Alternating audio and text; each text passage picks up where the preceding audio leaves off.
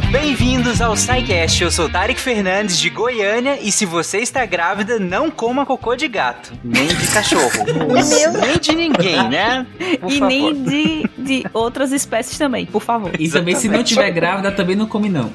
É, é, é aí, né? É, é escolha pessoal. Olá, galera. Aqui é Cris Vasconcelos, direto de Pernambuco e ó, pode ser genético não hereditário, pode ser hereditário, genético, mas não congênito. Então fica aí pra descobrir o que é. Oi, gente, aqui é Gabriel, falando de Salvador, Bahia. E IgM positivo não, por favor. Oi, aqui é Juliana, de Campo Grande, Mato Grosso do Sul. E a gente tem tanta sífilis porque o pessoal tem medo de tomar a injeção de bezetacil. Pertinente também. Olá, pessoal, aqui é Karin Covid, falando de São Paulo. E eu diria que essa pauta hoje ela está um tanto quanto zicada. Boa. Maravilha. Uh, boa noite, ouvintes. Aqui é o Lucas Valente, é também de Brasília. E hoje a gente vai ver que prevenção pode ser tão cedo que pode ser até mesmo antes de nascer. Oi, pessoal, aqui é Márcio, direto de Recife, Pernambuco. E sinto muito. Fica pra próxima. Eu não tenho uma frase hoje. Você está ouvindo o SciCast, porque a ciência tem que ser divertida.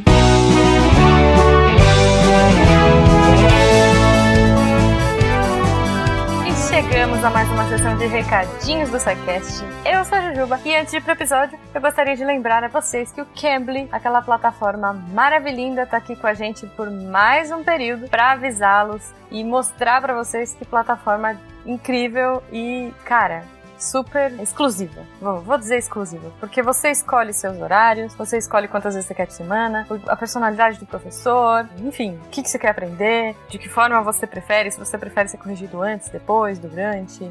Cara, não, antes não dá, né? Enfim, vocês entenderam. Mas assim, o, o, bacana do Cambly, eu acho, e eu adoro quando eu faço as aulas, é, além de escolher tudo isso, né? É você estar ali sozinho e o professor tá dedicado a você. Então isso para mim, cara, é fantástico. É, acho que a gente corta um pouquinho da vergonha, porque eu morri de vergonha de fazer aula de inglês com um monte de gente. Tipo, vai que eu erro, vai que. Mas ali os professores são extremamente acolhedores, eles estão. Eles entendem que a gente tem dificuldade. Cara, eu já peguei uma professora que tava aprendendo português. Olha só que legal. então, assim, eles estão super preparados para dar aula para você. E se você ainda não conhece, entra lá no Cambly, C-A-M-B-L-Y.com, usa o nosso código SciCast VIP e você vai ganhar uma aula grátis se você ainda não conhece o Cambly, vai lá que você vai ganhar uma aula. E esse mês você vai ganhar um desconto especial, tá? Para um plano anual. Então vai lá, conhece, putz, vê como é que funciona, faz a sua aula teste e depois você vem me dizer o que, que você achou. Porque eu tenho certeza que você vai gostar. Eu, cara, acho que eu não faço aula de outro jeito nunca mais, assim, eu adorei esse esquema. Então depois vem me contar, como que você faz isso? Contato arroba naquele Fala que eu discuto, arroba Portal Deviante nas nossas redes sociais, Twitter e Instagram. E, claro, a melhor forma que a gente sempre diz aqui é entrar no post do episódio e, uh, e lá embaixo tem todos os comentários, é a nossa área de comentários. E eu acho bacana, porque aí tem a ver com o episódio, você pode ir lá tirar dúvida, falar o que, que você. Enfim, o que, que você curtiu, colocar meme, os nossos Psycasters aí estão a postos, estão de olho nos comentários, principalmente quando é um episódio que ele participa. Então vai, comenta, troca ideia que a gente adora saber o que, que vocês pensaram, tá bom? Lembrando sempre também, né, a gente agradece o Cambly, mas a gente também agradece a vocês, nossos ouvintes, que fazem esse projeto ser possível, que fazem o portal inteiro ser possível. Porque, cara, é muita coisa, gente. A gente tem podcast todo dia, tem parceiros novos, tem projetos novos, tem texto agora, todo dia também. Agora tem texto todo dia há muito tempo, mas assim, é muito conteúdo e é muito amor envolvido. A gente tem uma dedicação para você e eu, e eu gostaria de agradecer essa dedicação que vocês têm de volta com a gente. Seja compartilhando com os amigos em redes sociais, porque eu acho que apoio ao projeto não é só financeiro. Eu acho que também tem aí o que vocês compartilham, os feedbacks que vocês nos dão, tipo, o carinho que a gente recebe de vocês. Então isso é, cara, isso para mim e eu imagino que para os outros ouvintes vale ouro. Então, muito obrigada de coração para você. Se você quiser apoiar financeiramente, uh, você pode a partir de um real pelo PicPay, Padrinho ou Patreon fazer parte aí dessa família, tá bom? Vocês já fazem parte da nossa família porque vocês estão aqui ouvindo, mas vocês entenderam. Bom, acho que é isso, gente. Assim, lembrando, lá no final tem a Deb, daquele jeito maravilhoso dela, de explicar quais foram os textos da semana. Leiam os textos, prestigiem os nossos deviantes, porque a gente faz tudo isso com muito amor. Mande amor para o seu podcaster dessa semana, ou seu redator, tá bom, gente? Um beijo para vocês, um ótimo fim de semana e até semana que vem.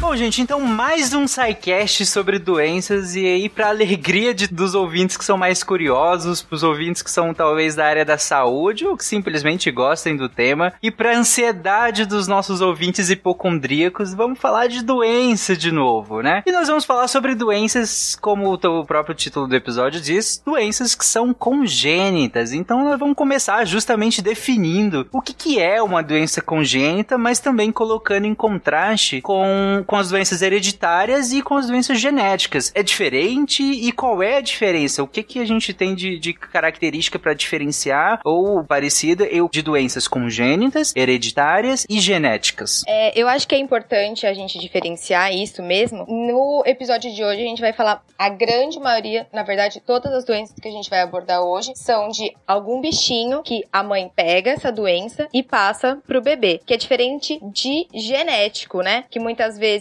é, nem a mãe nem o pai tem a doença, mas de acordo com o gene, o DNA que foi passado para essa criança, né? A criança vai desenvolver tal doença, né? E a hereditária é aquela que o pai tem ou a mãe tem e isso também é passado de pai para filho ou de mãe para filho, por exemplo. Exato, lembrando que elas se sobrepõem ou não. Você pode ter uma doença congênita que é genética e é hereditária. Você pode ter uma doença que é congênita, mas não é hereditária, não é genética. E você pode ter uma doença genética que é hereditária e não vai se manifestar durante a infância, durante o nascimento, que é a congênita. Lembrando que a doença congênita não necessariamente se manifesta durante o nascimento. Ela pode, ela pode ser percebida durante a, o início da infância, porque, por exemplo, doenças congênitas que estão associadas a problemas com a fala, a problemas que associados à capacidade de andar, elas não têm como ser percebidas antes desse período, mas nem por isso deixam de ser congênita. É de uma infecção que a mãe contraiu durante a gestação, então também não é naquele momento da hora do nascimento, que daí isso já entra num período mais perinatal, né? Então seria a gente vai ver que algumas doenças elas têm a manifestação tanto congênita da infecção durante a gravidez, né, que o, o bebê acaba adquirindo né, da, enquanto ainda está no útero, mas quando ele passa pelo canal do parto, às vezes ele desenvolve depois e daí é uma manifestação neonatal, porque foi do momento do nascimento e não necessariamente do momento da gravidez. Ah, sim, importante. Tá, só pra situar todo mundo, a gente falou aqui que elas podiam ser genéticas ou não, e as minhas falaram que eram infecção. Lembrando que doença congênita, ela não necessariamente é de infecção ou genética, ela pode ser associada a fatores ambientais também. Então você pode ter uma doença congênita de cunho genético, congênita de fator ambiental infeccioso e congênita de fator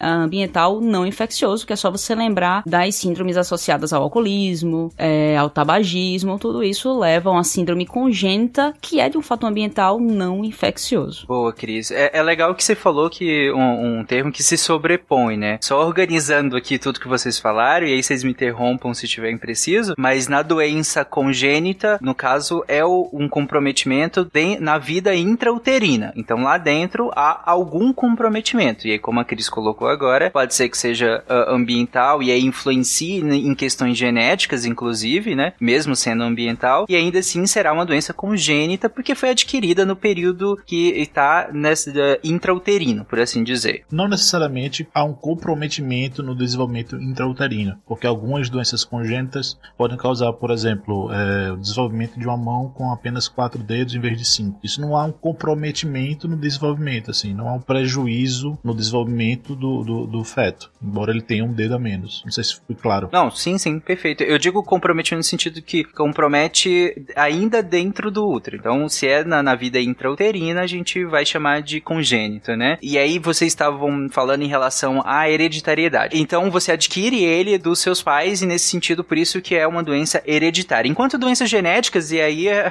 é um pool grande, né? Modificações que você tenha no seu material genético, no seu material genético que vai, no caso, gerar uma doença por conta disso. E aí, seja na vida intrauterina que torna congênita ou não, né? Como a gente falou aqui. Eu acho que só pra organizar. Doença hereditária não congênita, tá, gente? Diabetes, por exemplo. Uma pessoa ela pode ter diabetes hereditário não congênito. Alguns tipos de câncer ligados ao. BRCA, por exemplo. É uma doença hereditária, genética, não congênita. Agora lá, uma doença genética não hereditária, mais congênita, é síndrome de Down. Síndrome de Down é uma doença que ela é, é genética, ela é congênita, mas ela não é hereditária. Você não herda dos seus pais. O problema não tá no DNA dos seus pais, tá? Em algum, em algum momento houve algum processo que permitiu que o, o cromossomo 21 ficasse, é, tivesse mais uma cópia. Você ficou com a trissomia do cromossomo 21, tá ok? Perfeito. Em algum momento da gestação isso aconteceu, por isso ser congênito. É, uhum. não tem a ver com algo que você herdou dos seus pais. Uma doença congênita, genética e hereditária é a distrofia muscular de Duchenne. Ela é uma doença que engloba os três. Ela é um erro que você pega do, do material genético dos seus pais, que está ligado ao cromossomo X, né? No cromossomo X, que a proteína da muscular é feita, essa proteína muscular, o gene tá presente no, no cromossomo X. Então, ela veio, você herdou dos seus pais, a pessoa herdou dos pais, ela é genética, hereditária, e ela é congênita porque ela tem a manifestação desde, a, desde o nascimento da, do feto, do bebê. Ah, perfeito. Eu, acho que essa última, inclusive, ficou, ficou bem didática, né, Cris? Porque aí mostrou justamente que ela é congênita porque é durante é, a vida intrauterina, é hereditária porque você herda isso, e a genética por conta de uma modificação que você tem no seu genoma, né? Exato. E o grande foco da pauta da gente, da, do que vai ser conversado aqui, são as doenças congênitas não hereditárias e não genéticas, como, por exemplo, algumas síndromes cardíacas genéticas, é, congênitas, síndrome cardíaca congênita não necessariamente ela é genética, você tem síndrome cardíaca que não é genética nem hereditária, você tem a síndrome alcoólica fetal, que ela, como eu citei aqui para vocês, ela não tá ligada nem, não tem um fator genético associado a isso, e você tem as síndromes associadas às infecções, como, por exemplo, acho que o grande conhecido pelo histórico próximo a gente é a Zika, que você tem a síndrome congênita da Zika. É, que nós vamos citar aqui também. Eu nunca vi isso na minha vida, mas o negócio é dentro dela. É, ele, é, ele é viciado em joguinho, doutor. Ele quem? O bebê. Meu Deus. Desde a décima semana de gestação, doutor. Ela não para de chutar. Se eu não entrego o celular, ele não para. Para essa pauta, a gente acabou escolhendo algumas doenças. A gente teve que fazer um recorte, né? Até para ilustrar o que, que seria, né, uma doença congênita e a gente discutir alguns mais importantes. Mas vocês têm algum critério dessas doenças que nós escolhemos hoje? Elas são doenças que, que a gente rastreia no pré-natal? Elas são doenças que têm incidência muito alta? Eu queria, pela, antes da gente entrar, entender o critério de escolha dessas doenças. Por que, que vocês escolheram elas? É, são doenças que são que a gente pesquisa durante o pré-natal, a sua grande maioria de rotina. São doenças que a grande maioria são evitáveis e preveníveis durante a gestação. E são doenças também que durante, se não tratadas, né, é, causam gran, grandes consequências durante toda a vida intrauterina, né? Pode, pode ter alterações na vida uterina. Muitas vezes a criança às vezes pode nascer também sem nenhuma alteração e lá durante ao nascimento, nos primeiros dias de vida, é, não necessariamente no momento que nasceu, mas um tempo depois também podem, podem apresentar alguns sintomas. Mas eu acho que o mais interessante aí é que todas essas são infecciosas, né? E que a grande maioria a gente tria no pré-natal, né? E que a gente também pode, é, são preveníveis e que a gente pode tratar, a grande maioria delas. É, e elas são também as mais prevalentes, né? As que a gente escolheu. Então, tem até uma sigla para re resumir todo mundo, né? E ficar fácil de lembrar, que são as torches. Então, a gente vai falar, né? De toxoplasmose vai falar de rubéola, de citomegalovirose, herpes, sífilis e a zika, que essa é, é mais recente e acabou entrando agora nesse, nessa última década. Né? Mas elas são, sim, também as mais prevalentes que a gente tem é, entre as doenças congênitas infecciosas. Não, perfeito. Então, é, o critério foi justamente a questão da prevalência, a questão de ser evitável e prevenível e que tem um, um comprometimento importante, né, caso a evolução delas. Legal. Bom, e para começar, é, vamos, vamos justamente começar com o tema tema da minha abertura do, do episódio, que é a toxoplasmose congênita. Né? O que, que seria toxoplasmose congênita? Então, a toxoplasmose congênita, mas não só congênita, mesmo depois adquirida, né, durante a vida, mas ela é uma doença que é causada então por um protozoário, que é o toxoplasma, e que a gente associa muito com gatos porque realmente os felinos, de uma forma geral, eles participam da fase sexuada, né, do ciclo do protozoário, então eles são importantes reservatórios desse protozoário. E essa essa é uma infecção que, na verdade, ela já foi identificada ainda no início do, do século XX. E o primeiro relato até de infecção congênita também aconteceu na África, que foi onde foi observado pela primeira vez em roedores, mas daí em 1923. É, nessa, ele é um protozoário de felinos, mas durante o ciclo dele ele pode acabar ah, infectando né, outros animais, normotérmicos não, mas de sangue quente. Homeotérmicos. Obrigada. Então, não só homens, né, o ser humano, mas também é, gado numa menor proporção, mas ainda a, até mesmo aves, e isso é bastante importante até no modo de transmissão, porque isso se dá principalmente através da ingestão de carne contaminada, a, né, tanto do gado, mas, né, como eu disse, numa menor proporção, mas é, também de cordeiro, né,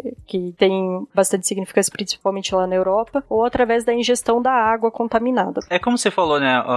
ele, o gado, ele acaba sendo o único hospedeiro definitivo, né? Que é onde vai acontecer o ciclo sexuado, né? de- do toxoplasma. Mas, como você colocou também, vários outros animais acabam também participando do ciclo, né? Como você colocou, roedores, aves, bovinos, suínos, ovinos, caprinos, vários animais podem participar desse ciclo e aí que acaba sendo bem importante nessa questão da transmissão, né? É, e uma coisa que eu queria salientar é assim: a gestante que tem um gato em casa, ela não precisa se livrar do gato, né? Os gatos, por exemplo, se o gato da sua casa ele não tem contato com a rua, é um gato bem cuidado, testado, tudo, é, você não precisa se livrar dele. De forma alguma a gente tá fazendo nenhuma apologia pra se livrarem dos gatinhos, mas é só assim, você não precisa limpar a caixa de areia, só isso. Já já diminui bastante o risco. Se é um gato ainda por cima que tá na sua casa e que ele não sai, você mora em apartamento ou mora em casa telada e seu gato não sai, não tem problema nenhum a gestante continuar convivendo com esse gato, né? Porque eu, é- eu acho que é bom deixar isso importante, porque senão o povo começa a se desfazer dos gatos quando fica grávida e não precisa. É bom explicar também que a gente citou aqui gato e saiu citando em palavras mais próximas, né? Animais de fazenda. E a gente pulou um cachorro, tá? E alguém pode estar se perguntando em casa, e aí o cachorro? Tá falando de gado, mas e o cachorro? Então, gente, o cachorro ele pode ter toxoplasmose, só que diferente do gato, ele não vai eliminar nas fezes.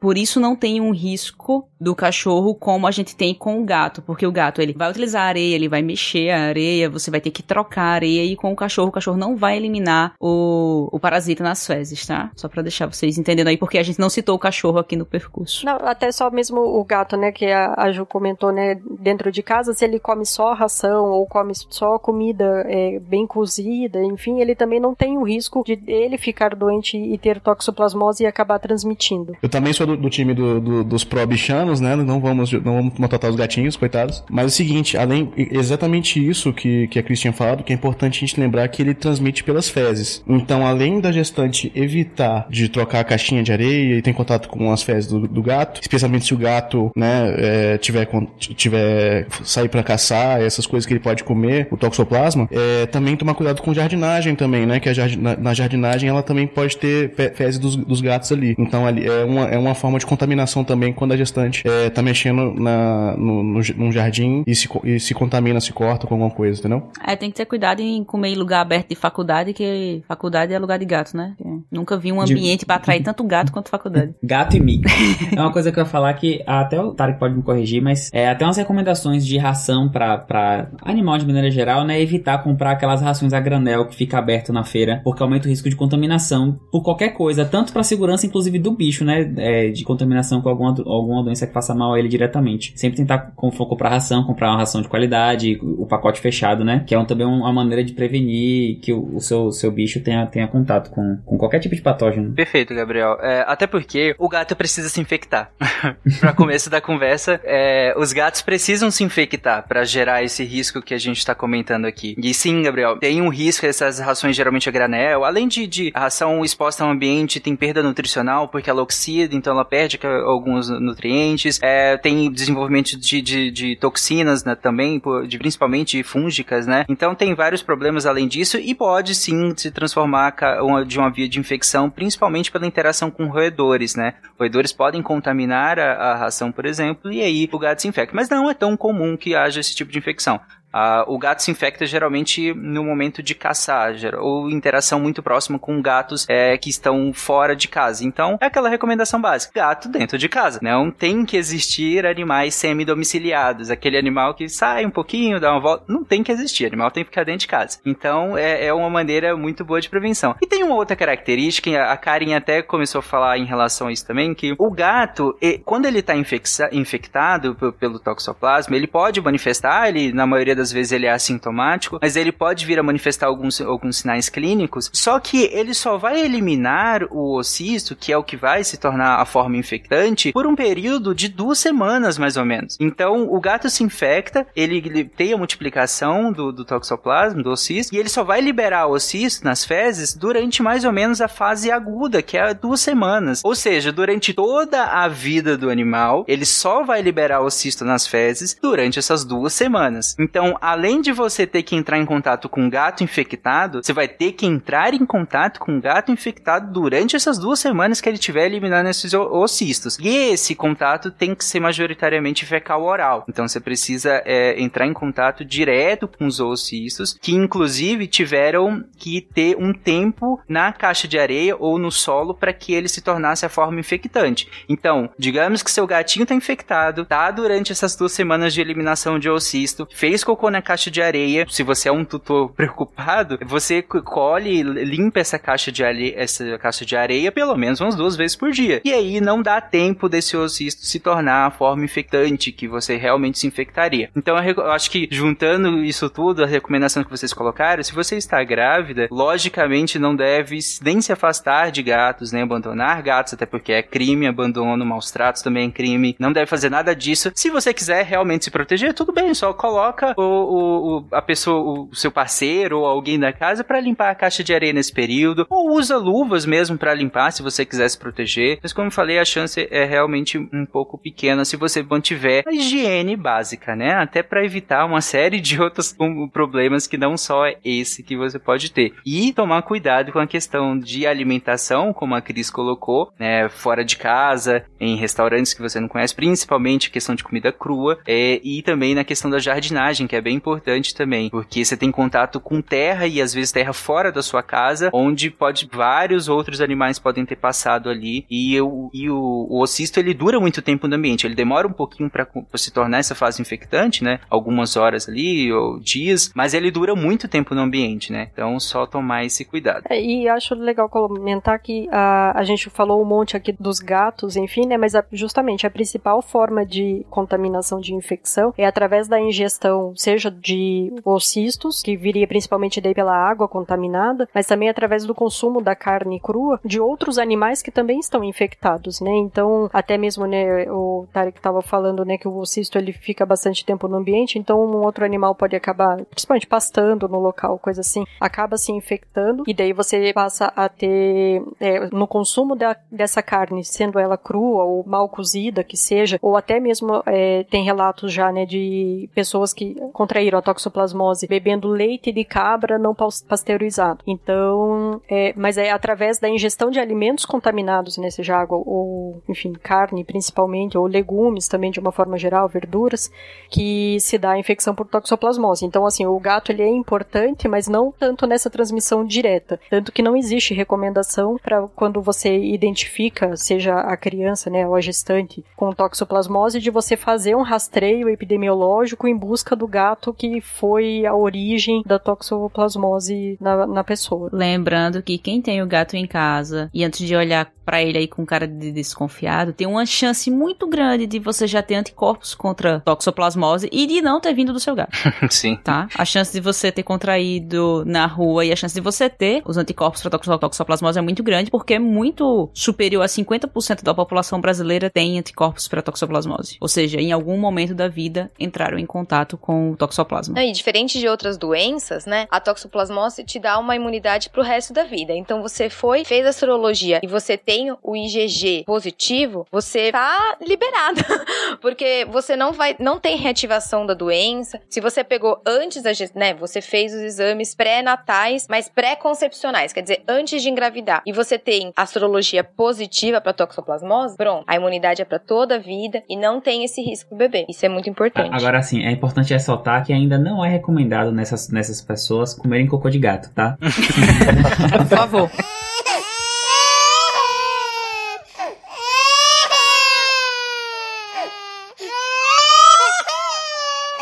Isso que a Cris e Gil falaram é, é, é bem comum mesmo, assim, é dentro dos, dos exames pré-natais, né, principalmente no primeiro trimestre, se repete no terceiro também, mas no primeiro trimestre você faz algumas sorologias e exames mais é, gerais, mesmo até, até antes de pensar em ter filho, mas depois que você tá grávida também no primeiro trimestre faz. E aí você faz o IgM, né, que você é uma, você vê anticorpo mais de reação de fase aguda, e o IgG. E é muito comum tá o IgG positivo. E quando o IgG tá negativo, a gente é, registra em prontuário, né, que a paciente ela é suscetível à toxoplasmose. E aí você redobra e passa todas as recomendações para ela evitar ter toxoplasmose durante a gestação, porque ela ainda não tem o anticorpo positivado. Não, perfeito. É interessante que uh, vocês colocaram que a imunidade acaba sendo para toda a vida, né? Então, todas essas recomendações que a gente está fazendo aqui e as ressalvas meio que funcionam para essa parcela que na verdade nunca se infectou, né? Porque uh, a gente vai discutir um pouco mais pra frente, mas essa primeira infecção é que poderia haver um problema. Se essa primeira infecção acontecer durante a gravidez, correto? Isso, é, se ela acontecer durante a gravidez, mas na verdade tem relatos de que mesmo com a infecção aguda acontecendo até três meses antes da concepção, ainda assim a, o feto pode vir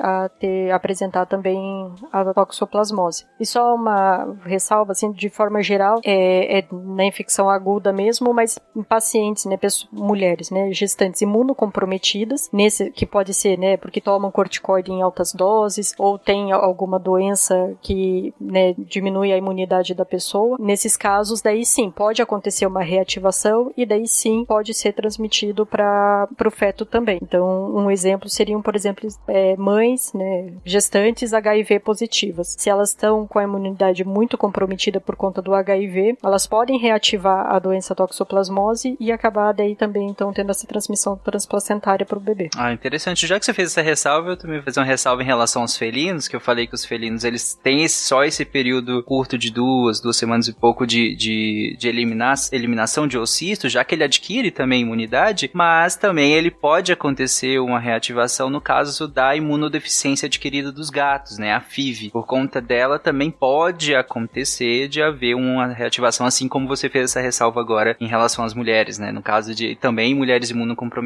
Felinos também imunocomprometidos pode acontecer também nesse caso. Bom, gente, mas é, é, inclusive, Karen, a gente estava discutindo, você acabou de citar a questão de o momento da infecção. Ele poderia até acontecer antes, né, da gestação e ainda assim ter repercussão durante a gestação. E como que faz, como que é essa questão da diferença do momento da infecção e a repercussão que vai acontecer no bebê? É, em geral, infecções de uma forma geral, isso não é só para toxoplasmose, mas quanto mais precoce é o momento da infecção, né, então quanto menor o tempo de gestação, normalmente maior é a repercussão clínica que a gente vai ver na criança quando ela nascer. É, mesmo muitos casos, né, das infecções que acontecem ainda no primeiro trimestre, né, nos primeiros três meses da, da gestação, muitas causas de aborto são decorrentes de infecções, né, tanto por toxoplasmose, mas as outras doenças também, sífilis ou é, enfim, as outras doenças que a gente também vai, vai comentar e outras que também não estão nessas que a gente vai falar hoje. A chance daí de transmissão também, principalmente de toxoplasmose da mãe, né, para a criança, ela é inversamente proporcional ao tempo da gestação. Então, no primeiro trimestre, as sequelas, né, a, a repercussão é maior, mas a chance do bebê adquirir é menor. Já no final da gestação, a chance de ele adquirir é maior, mas com menor prejuízo no desenvolvimento da criança. E o tratamento precoce da mãe, é, tem aqui, você vai dar um, um medicamento para tratar a toxoplasmose da mãe quando você identifica muitas vezes só pela mudança do exame de sangue, porque boa parte das pessoas não tem nenhum tipo de manifestação clínica quando é, pegam a toxoplasmose, é, isso pode reduzir a transmissão em até 60% dos casos. Então, por isso que também é muito importante fazer o acompanhamento né, do pré-natal, até para identificar essas mudanças sorológicas e poder então iniciar o tratamento adequado independente da doença. Você até comentou, cara, em relação à mãe que geralmente ela pode ser assintomática, assim como o, o restante da, da, da, das mulheres, né? No caso da população também, que poderiam ter, ser assintomáticas quando da infecção. Mas e pro neonato? O que que acontece com ele? Quando a criança nasce, ela pode ser até mesmo assintomática, independente do momento da fase da infecção da mãe, como ela pode vir apresentar né, manifestações tanto no momento já do nascimento, ou até mesmo manifestações tardias, que eventualmente só vão aparecer e ser correlacionadas né, com a toxoplasmose no, durante a infância ou até mesmo a fase adulta. Mas o que a gente tem principalmente, né, a tríade clássica que da toxoplasmose, ela é formada então por hidrocefalia, né, uma corioretinite, que é questão ocular, né, inflamação ocular, e calcificações cerebrais, que muitas vezes são identificadas até mesmo durante a gestação ainda através da ultrassonografia que é feita. E se essas manifestações não forem identificadas durante o período de gestação, é, ter algum rastreio que é feito a partir do nascimento ou não? É, uma vez tendo o diagnóstico da mãe durante a gestação, é, existe a possibilidade então da criança acabar tendo sido infectada durante né, na vida intrauterina. Então, no momento do nascimento, o que normalmente é feito são exames gerais, né, de rastreio. A, eventualmente, se tem alguma alteração, você pode coletar até um líquor, é, fazer o fundo de olho para ver a questão ocular se tem alguma alteração. Faz o ultrassom também, né, transcraniano para avaliar a calcificação. Outros exames gerais, exame físico mesmo, porque sorologias para criança, é, elas não são indicadas no momento do par, porque na verdade ela vem trazendo os anticorpos da mãe. Né? Então você vai começar a fazer sorologia para as crianças normalmente após os 18 meses, tá? porque principalmente né, dessas doenças que não contraindicam a amamentação. Então você ainda tem passagem de anticorpos também pelo leite materno. Então exames sorológicos, nesse caso especificamente da toxo, não é indicado para criança no momento do nascimento. No teste do pezinho, não é rastreado a toxoplasmose, no caso? Não. Pelo menos aqui no Mato Grosso do Sul, não. E aí, uma coisa, uma coisa que eu queria falar também que eu acho legal, de que assim, quando a, a criança nasce, muitas vezes, né, a gente tá lá fazendo uma sala, a sala de parto, a gente pega a carteirinha de pré-natal da mãe e ela era IgM, né, positivo. Quer dizer, ela entrou em contato com o, o toxoplasma.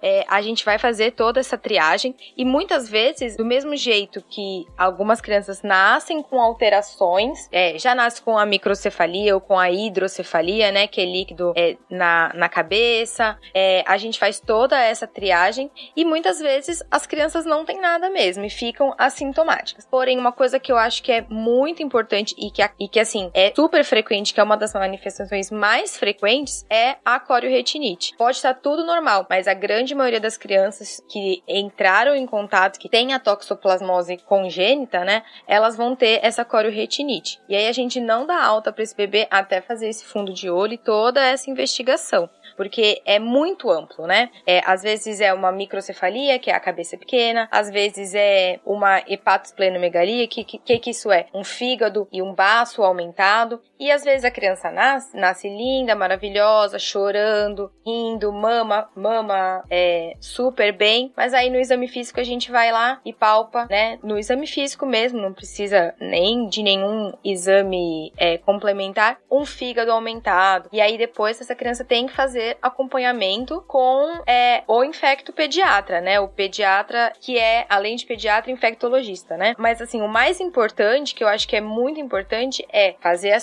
sorologias, né, a primeira e a segunda fase, né, que a gente fala dos exames, né, no pré-natal para detectar, por exemplo, se essa mãe já no primeiro exame já deu IgM e IgG positivo ou se ela era negativa e positivou durante a gestação. A gente, né, no mundo ideal seria coletar mais vezes a, a sorologia de toxoplasmose, né, nessa mãe que é suscetível, né, nessa mãe que não teve toxoplasmose ainda. Depois disso que a criança nasce, ela vai continuar fazendo o acompanhamento, mesmo que não, por exemplo, todos os exames foram negativos. Essa criança vai ficar pelo menos um ano, um ano e meio ainda acompanhando, mesmo sem sintoma, mesmo sem nenhuma alteração. Ela continua sendo acompanhada e avaliada pelo médico, né? Não é a nasceu bem, nasceu sem nada, sem nenhuma alteração, porque essas alterações, por exemplo, da tríade clássica, elas são mais comuns nas crianças que a mãe é, entrou em contato com toxoplasma lá no começo da gestação, né? Entrou no contato, em contato no começo da gestação e e não tratou, né? É, exatamente. Porque tratando a chance da criança ter alguma coisa diminui bastante, né? O tratamento, em geral, ele é instituído justamente para gestantes, né? Que é o risco maior da transmissão, né? Da doença para o feto. Porque, como já foi dito pelas meninas, o, a maioria das pessoas já teve até toxoplasmose e nem sabe disso. Às vezes passou com uma gripe qualquer, uma dor de cabeça, uma febrícula, mas em gestante, sim, tem o uso de medicação, né? A espiramicina inicialmente e depois troca para uma combinação de outros três antibióticos, que são é o SPAF, né? Piramicina, pir, pira, pira, piramida. Sulfadiazina, pirimetamina e ácido folínico. Ótimo, cara. Obrigada. E aí, porque justamente essa combinação de antibiótico é que vai conseguir atravessar a barreira placentária para conseguir ter efeito, né? Prevenivo, pre, preventivo no feto. Nunca vi isso na minha vida, mas o negócio tá dentro dela. É, ele, é, ele é viciado em joguinho, doutor. Ele quem? O bebê. Meu Deus. Desde a décima semana de gestação, doutor. Ela não para de chutar. Se eu não entrego o celular, ele não para. Bom, perfeito, gente. Eu acho que é uma doença que tem uma incidência bem grande. Boa parte da população, como vocês comentaram, já tem anticorpos. Para quem não tem, caso venha a se infectar, vocês comentaram que há tratamento, há esse acompanhamento de perto, né, para essa mãe né, durante a gestação e após a gestação, né, nesse, nesse bebê, nesse neonato e depois de algum tempo também, como comentou. Então achei é, bem legal. Pra, só para fechar essa parte da toxoplasmose, rapidamente, para as que mãe que ainda que não entendeu como é que se previne ela. Prevenção, acho que é aquilo daquilo que a gente bateu bastante em relação à, à trans, forma da transmissão, então é cozinhar bem os alimentos, né, beber água filtrada, tratada, a consumir, né, mesmo o leite, né, quando for consumir pasteurizado e higienizar as mãos, que a gente né, tem falado bastante disso também para coronavírus, a higiene das mãos ela é uma medida que em geral previne praticamente todas as infecções. É, perfeito. Não tem muito segredo, né? É o basicão de todos. É, então, o, o nossa próxima doença é a citomegalovirose, gente. Que, que que é essa citomegalovirose que pelo nome parece uma coisa extremamente grave? A citomegalovirose, ela é causada pelo citomegalovírus, né? Que é um vírus da família do, do herpes vírus, né? Foi a, a primeira descrição foi feita, foi descoberta em adultos em 1965 e é um vírus do tipo DNA. Ele é uma prevalência também, assim, super alta, é bem parecido com, com a, a da toxo, né? Varia entre 70% é, e alguns casos, em alguns países da África, chega a ser 100% da população, de tão prevalente que é. Para pessoa que não está gestante, é, não é grave.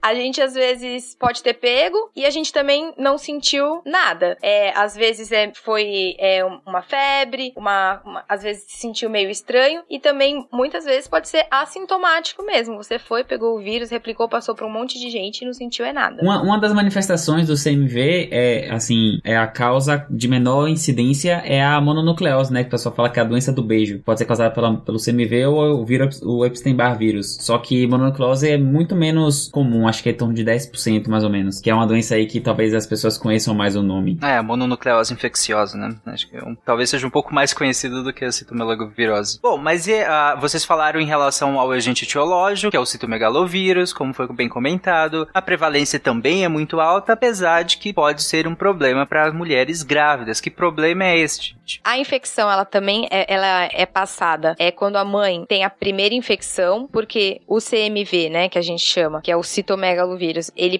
esse ele pode ficar é, latente e pode ter reativação, inclusive também quando a paciente está imuno é, comprometida, né? E a transmissão vai ser por via placentária também. Ela pode ocorrer também por amamentação ou por pela passagem do bebê pelo canal de parto, mas essas duas formas, pela amamentação e pelo parto, é, elas são mais raras. Mas eu queria é, falar até citar dessa parte da amamentação, porque, por exemplo, nos bancos de leite, quando a gente vai, por exemplo, a gente vai e doa leite pro bebezinho, depois vai esse leite vai para um bebê prematuro. A gente testa citomegalovírus, além de outras coisas, no nesse leite, porque se, por exemplo, você é, mesmo sendo uma incidência baixa, a gente dá esse leitezinho para um bebê muito prematuro, ele tem riscos de ter a citomegalo, citomegalovirose bem acentuada e não simplesmente um nariz escorrendo ou um dia que se sentiu meio mal. Então a, a transmissão mais comum é pela via transplacentária mesmo, que é a infecção congênita pela, pelo citomegalovírus. E essa, essa testagem do leite, imagino que não seja sorológica, então, né? É, eu, se eu não me engano, é por PCR. A minha pergunta é no sentido de que é, a testagem não seria por procurar anticorpos aí, né? Não faria. Não, não, procura o vírus no leite mesmo, é PCR no leite. Ficar claro que vai procurar diretamente o vírus, Uhum. então é,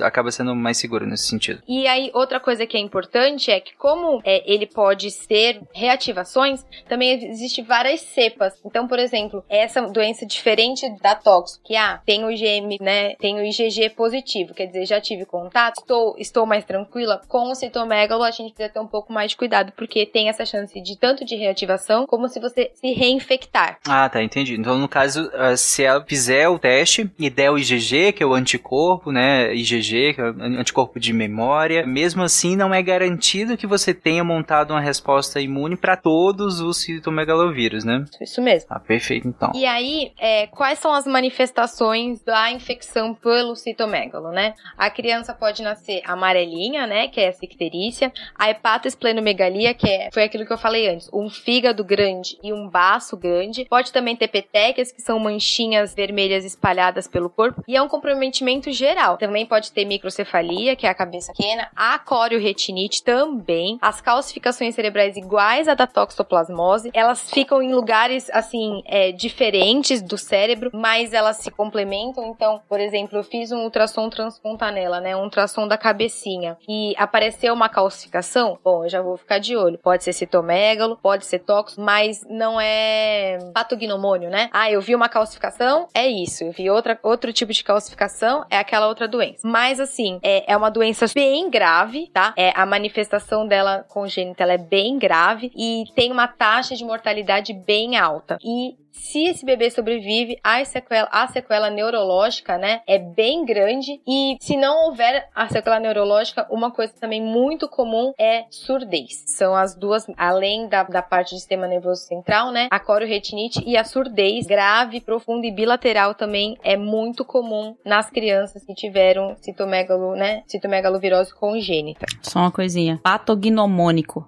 Aplicação numa frase. Isso é patognomônico? Manchas de Copley que são patognomônicas de sarampo. Aí, ó. Sinônimo, por favor. Patognomônica é, uma- é um, é um sinal que é certeza de que é aquela coisa. Só aquela coisa dá aquele sinal. Parabéns, Arrasou. Ah, é. Brilhou, Isso aí. brilhou. A mancha de Koplik que o, que o Gabriel falou é uma manchinha na boca, na parte, na fase inicial da, da, meu Deus do céu, do sarampo, que só o sarampo dá, entendeu? Então a gente pode, como só o sarampo tem esse sinal, a gente pode falar que esse sinal é um sinal patognomônico. Exato. E só, Perfeito. pra deixar mais claro, um exemplo tipo microcefalia. Eu não posso pegar e dizer que microcefalia é ligada a alguma coisa, já que muitas coisas podem dar microcefalia. Então, como a Ju falou, não é patognomônico. É, e agora todos os ouvintes, por favor, encaixem patognomônico em algum momento do dia de vocês Exatamente.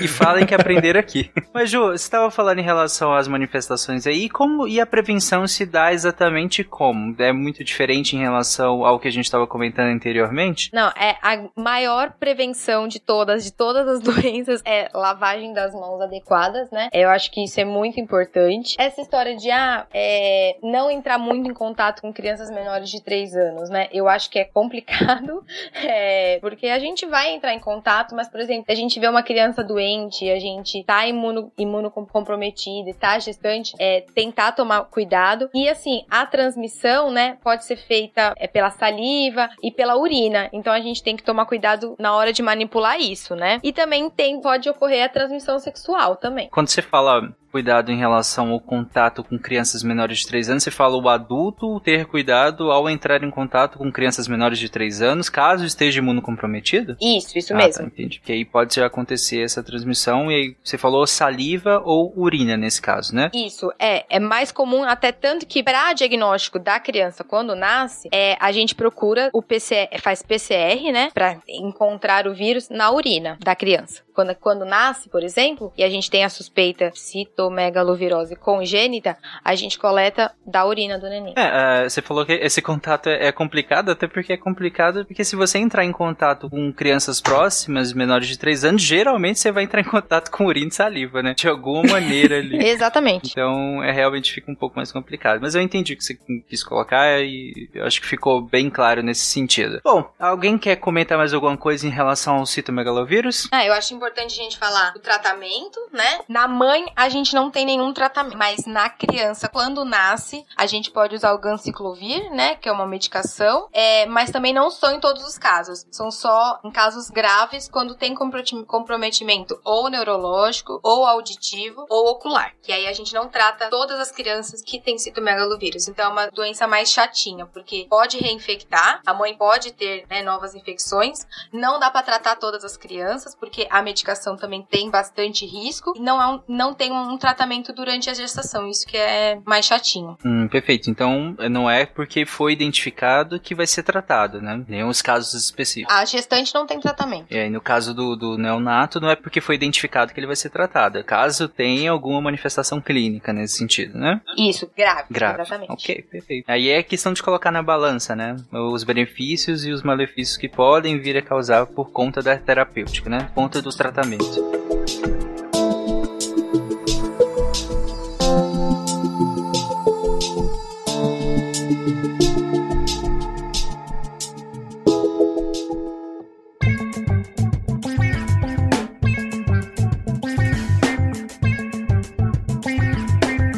Gente, eu acho que então é isso. O citomegalovírus acho que a gente fechou também. E a próxima doença, acredito que é aí. Essa sim, agora acho que todo mundo conhece. E infelizmente todo mundo conhece porque é bem popular, que é a sífilis, né? É, infelizmente, porque acho que de uns 10, 15 anos pra cá, é, voltou a ter um boom, assim, de sífilis, Uhum. né? E o que que é a sífilis? Ela é causada pelo treponema pallidum, que é uma espiroqueta, né? É, a gente sabe, né, dessa doença já há muito tempo, desde o século XVI, mas foi descrito bonitinho pela primeira vez em 1905. Agora, no começo do século passado? Foi. Isso. 1905, século passado. Ai, já mudamos de século, gente. E, e assim, como é que é transmitido e como é que a gente adquire é por contato sexual com a lesão ativa. Então, tem que ter a lesão é, ou na boca, ou no pênis, ou na vagina, e muitas vezes da mulher ainda fica escondidinho lá dentro da vulva, e aí a gente não vê. Então, transmite muito fácil, né? Quando a mãe adquire a sífilis, ela passa pela via transplacentária, então ela passa pro bebê em qualquer estágio, é, em qualquer época, qualquer é, idade gestacional, mas é mais comum no final da gestação, tá? E a mãe pode, e a sífilis ela é dividida, né, em primária, secundária e terciária. E a mãe pode estar em qualquer estágio da sífilis para passar para esse bebê. Então ela pode ter acabado de adquirir, tá no auge, lá com, com a- uma grande quantidade de treponema e passar pro bebê, ou ela pode já estar naquela sífilis tardia e mesmo assim não ter mais lesão, mas passar via transplacentária pro bebê, né? Tá aumentando muito os casos de sífilis. A gente vê no alojamento conjunto, nasce todo dia, em toda a maternidade, deve nascer pelo menos um. Tá muito grande o número de casos. Só para contextualizar, dados do Ministério da Saúde, em 2009 a taxa de sífilis congênita, eu não tô nem falando do sífilis, sífilis de maneira geral, porque esse aumentou 3 mil por cento, mas em 2009 a taxa de sífilis congênita era 2 para cada mil nascidos vivos, e em 2019 foi de 8,2, ou seja, quadruplicou em 10 anos a, a, a taxa de sífilis congênita no Brasil. Caramba. E lembrando que a questão da transmissão, né, que como ocorre pelo contato sexual, mas às vezes você olha a lesão, principalmente quando a gente vê fotinho no Google, né, você olha aquele negócio, eu acho o troço feio, enfim, mas não dói, ela é indolor, e daí por isso, isso facilita muito a, a transmissão da sífilis, porque principalmente no caso da mulher, como a Ju comentou, é, às vezes a lesão tá escondida, então ela sequer sabe que ela tem sífilis, e isso facilita muito a transmissão, e cabe lembrar, né, que o fato de a pessoa ter sífilis, se ela também tiver é, HIV, a chance de a outra pessoa, né, é, contrair o HIV é maior do que se a sífilis não estivesse junto. né? Então, lembrando que existe ainda essa correlação. E a gente viu também um, muito aumento do número de casos. A gente passou por um tempo aí recente, tempos sombrios, de falta de penicilina no mercado porque faltava, enfim, a matéria-prima, não tinha a fabricação do, do medicamento. E isso também aumentou muito o número de casos, então, de sífilis não tratadas, né, já que a- ainda que seja só penicilina, é, mas na falta do medicamento a- não houve o tratamento adequado, e isso a gente também conseguiu correlacionar com esse aumento do número de casos de sífilis congênitas, apesar de não termos dados oficiais em relação a isso. Eu dizer, eu só vou fazer o papel de Flavinha aqui, um pouquinho, que é aquela educação básica, tá, gente? Uma coisa que eu tenho visto muito durante esse período de pandemia é, por exemplo, eu recuso o convite pra ir encontrar alguém e a pessoa faz, ah, não, mas tranquilo, eu sou limpinho. Cara, a gente manda lavar a mão, mas o fato de você se achar limpinho não significa que você não vai pegar uma doença. E trazer isso pra sífilis. O fato de você estar saindo com alguém que parece ser uma pessoa educada, que é uma pessoa bacana, que é tudo isso, não significa que em algum momento da vida dela ela não pegou uma doença dessa. O fato de você não estar vendo a lesão não significa que a lesão não existe, tá? Então, toma cuidado. Não tem. tipo, é, é sua saúde que está em risco. Não é porque a pessoa é educada, bonita, te trata bem e qualquer coisa assim, que ela não pode carregar uma doença dessa. Então, toma cuidado antes de tudo, beleza? É, e mesmo tratando sífilis, né, isso não impede você de ter de volta, e de volta, e de volta, e de volta. Por isso, use camisinha. Cara, quando eu trabalhava no postinho, não era, não era raro a gente ter gestantes que tratavam sífilis em uma mesma gestação três, quatro vezes. Não é raro, infelizmente. sabe? A população não entende isso, que você, essa doença, particularmente a sífilis, você pode ficar se reinfectando diversas vezes, num intervalo de tempo muito curto. É porque você se tratou, você não vai mais pegar. Sim, até é importante também, a gente muitas vezes tinha que, até que chamar na, num postinho também, chamar o, o parceiro também, né? Que não adiantava tratar um e não tratar o parceiro junto. É protocolo, né? A gente trata sempre de parceiros. Então, era protocolo até 2018. A gente não considerava a gestante adequadamente tratada se o parceiro não tivesse tratado. Aí, a partir de 2018, não sei qual que foi a história no Ministério da Saúde, que agora o parceiro não precisa ser mais a- é, tratado é, pra gente considerar a mãe adequadamente tratada. E, mesmo assim, os números continuam aumentando, né? Você, você aumentou a chance da mãe ser considerada adequadamente tratada, porque você tirou o fator parceiro pra, pa- pra parte epidemiológica mesmo, né? Porque ela vai continuar se reinfectando se o parceiro não, não tratar.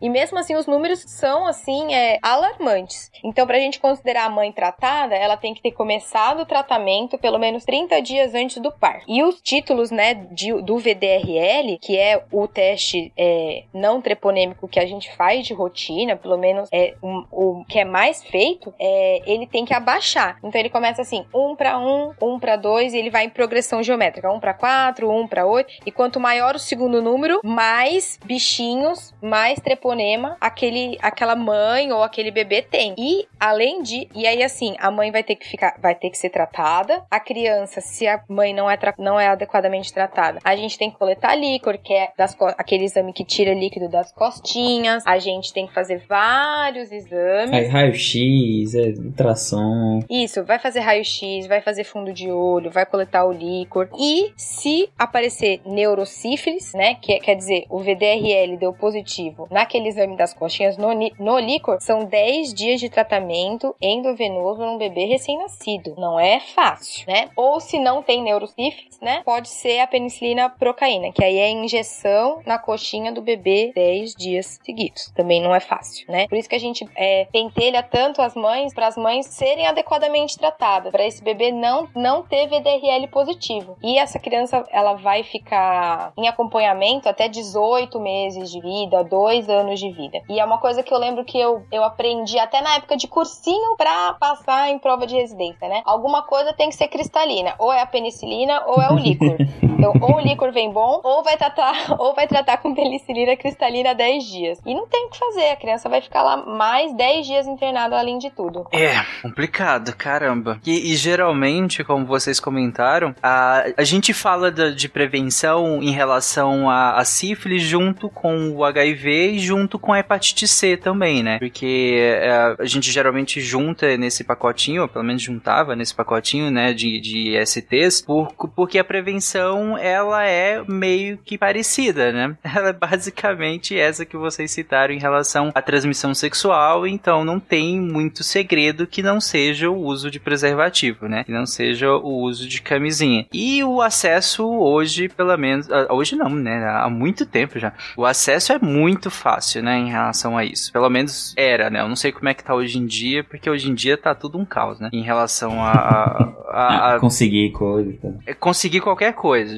Não tem coordenação central, nada funciona. E então, hoje em dia é mais complicado, mas pelo menos antigamente era. Vocês que estão mais na ponta aí, hoje ainda continua extremamente simples de se conseguir esses métodos. É porque eu acho que o que dificultou foi a pandemia, mas assim, até um mês antes da pandemia, no posto que eu estagiei, a camisinha ficava assim, em cima da, em cima da bancada, e você podia pegar, era, era estimulado você pegar, principalmente quando, é, quando eu tinha consulta com jovens. É, às vezes até aparecia o preservativo feminino, né, que é mais incomum, é, mas também tinha no, no, no posto também para oferecer. Então, assim, o acesso é fácil. Se você quiser, tipo, no posto você consegue, entendeu? O preservativo. É, principalmente o masculino. Até mesmo sem querer, né? Se você vacilar, brota no seu bolso.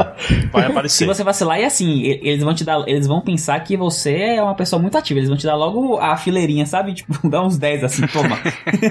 Gente, é só lembrar que quando o pirulito tem 50% de chance de ser de tutti-frutti e 50% de chance de ser de veneno, é melhor chupar ele com a capinha.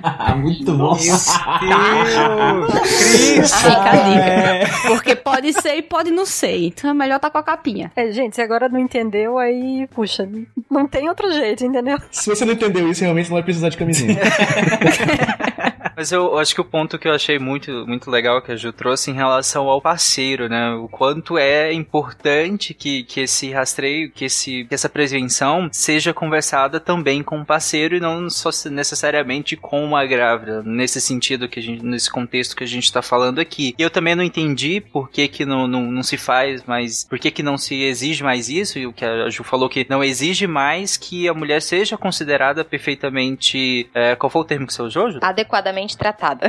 adequadamente tratada, é, sem que o parceiro também te- venha passar por, por essa questão do tratamento e da prevenção e tudo mais. Me parece muito óbvio que, que se faça isso, né? Mas não entendi por que, que não é mais assim. Eu acho que é mais razões estatísticas. Pois é, isso que eu fiquei assim, é que eu não quero entrar muito em, em metodologia científica aqui, mas talvez essa, isso, essa, essa mudança de diagnóstico também não- não pode até contribuir para um tratamento menos efetivo e aumentar os casos também, né? Sim, mas eu também acho que como a mãe acaba se reinfectando, reinfectando, reinfectando, o VDRL dela não baixa. Então, o, a gente acaba, ela acaba não sendo considerada tratada de qualquer forma porque o VDRL dela não abaixa, porque na hora que abaixar ela vai, tem relação com o parceiro de novo e aí se reinfecta, aí, aí os níveis de treponema sobem de novo e ela nunca é tratada direito. É, Eu acho que, na verdade, uma das coisas que também foi levada em conta é porque, para você considerar ela adequadamente tratada, você necessariamente precisava ter o parceiro. E não necessariamente a mãe, a gestante, ela fica com o mesmo parceiro. Às vezes ela tem múltiplos parceiros. Um parceiro fixo, né? Exato, durante Uhum. a gestação. Então, você nunca ia conseguir também considerá-la adequadamente tratada, porque às vezes ela não se relaciona mais com aquele parceiro antigo. Ou o parceiro nem se faz presente, né, também. Exato. Mas assim, isso continua sendo o problema daí de você só melhorar o dado estatístico, mas não resolver o problema de fato. Pois é, exatamente. Até quando melhorar o dado estatístico, ele não vai ser, vai ser efetivo para a terapêutica adequada do paciente, né? Tem várias questões aí nisso, além de tudo isso que vocês falaram, também tem a questão de realmente na mulher não ter parceiro fixo, de haver, por exemplo, mesmo num casal que mora junto, ela trai o marido ou o marido trai ela, e eles não sabem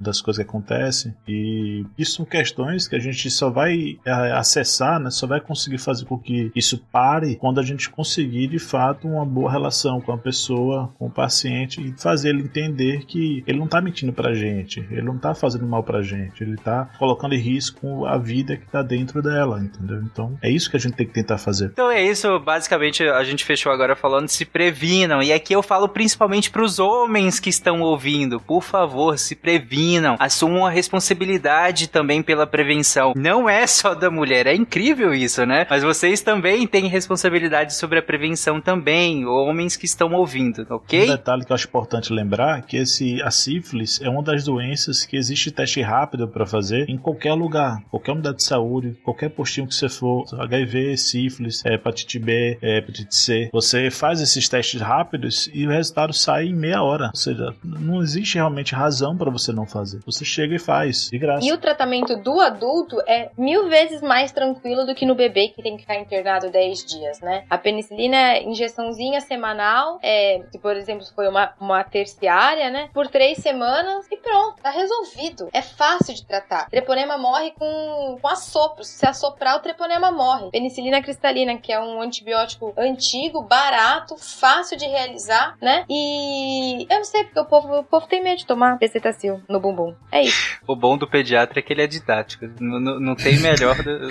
didatismo do que o do, do pediatra. Didático e sempre usando o diminutivo.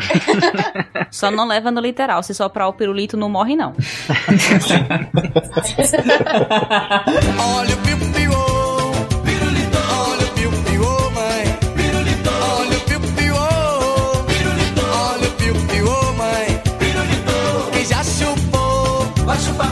gente, a próxima doença que nós vamos comentar também é um pouco conhecida. É- é- era mais conhecida, hoje um pouco menos conhecida, felizmente, de certo modo, que é a rubéola, né? Sim, eu, por exemplo, nunca vi rubéola. Eu sou formada há seis anos e eu nunca vi rubéola na minha vida. Aí é uma doença advento da, do, do programa de imunização no Brasil, né? Que É, e o PNI, né, o Programa Nacional de Imunização, é, que é do SUS, tá bom, pessoal? É do SUS, é, pra deixar claro, é, é maravilhoso. Graças a isso, a gente já tem anos que a gente não vê rubéola. Os antivax que me perdoem, mas não temos rubéola. Graças a Deus, há, há bastante tempo. É, a rubéola, então, ela é uma infecção, ela é rara, né, por causa do, do, do Programa Nacional de Imunização. É, é uma doença que invade o trato respiratório e, e aí a, a manifestação, né? A manifestação não, desculpa. A transmissão para esse feto é no primeiro pro segundo trimestre, né? Até 16 semanas de gestação. E o feto, né? E depois o recém-nascido, ele tem. É, é bem grave o desenvolvimento, né? É, pode ter microcefalia, restrição de crescimento, catarata, é, retinopatia, pode ter surdez, pode ter defeitos cardíacos é, graves, como estenose de artéria pulmonar. A hepatoesplenomegalia, de novo, o fígado grande e o baço grande também são bem comuns. É, podem ter problemas ósseos, então, assim, é bastante amplo e também bem grave o quadro da síndrome da rubéola congênita, né? Esse, inclusive as manifestações, como você comentou, bem parecidas com algumas que a gente já vinha comentando, mas e pra gestante? Pra gestante, ela é bem tranquilo que nem todas as outras também. É, a, a mãe pode ser, né? A gestante pode estar assintomática, não sentir nada. E como o vírus ele invade o trato respiratório, a mãe vai ter sintomas respiratórios também, é, como tosse, é, nariz escorrendo, tudo, uma febre leve. Pode também ter linfonodos, né? As ínguas aumentadas, né? E também pode ter a, a erupção mac- maculopapular, que é as manchinhas no corpo da rubéola, né? Que são bem típicas, né? De rubéola, na verdade. E aí o, o diagnóstico? O diagnóstico é feito na mãe, é feito também no, no bebê, no recém-nascido? E se é feito na mãe, como é que a gente procede? A gente faz a sorologia da, da mãe, né? Quando tem essa suspeita de infecção, a gente vai fazer a aminocentese, quer dizer, retirar uma amostra de líquido amniótico, né? Pra coletar, pra investigar. Pode ser feito também por PCR, que é procurar o vírus no material é, do nariz, quando tem essa, essa. Igual a gente faz pro corona mesmo, fazer o cotonete pra coletar o PCR, né? Pra gente perceber que tipo de rubéola que é. E é tão raro que a gente que a gente não vê mais. que se aparecer essa suspeita, é, e se é, a grande maioria das vezes é um vírus selvagem que a gente não tem contato, que a gente tem que fazer até genotipagem e estudar. Por quê? Porque a gente não vê mais rubéola, graças ao programa de imunização é, e da vacinação ter sido é, ser tão ampla e as crianças e as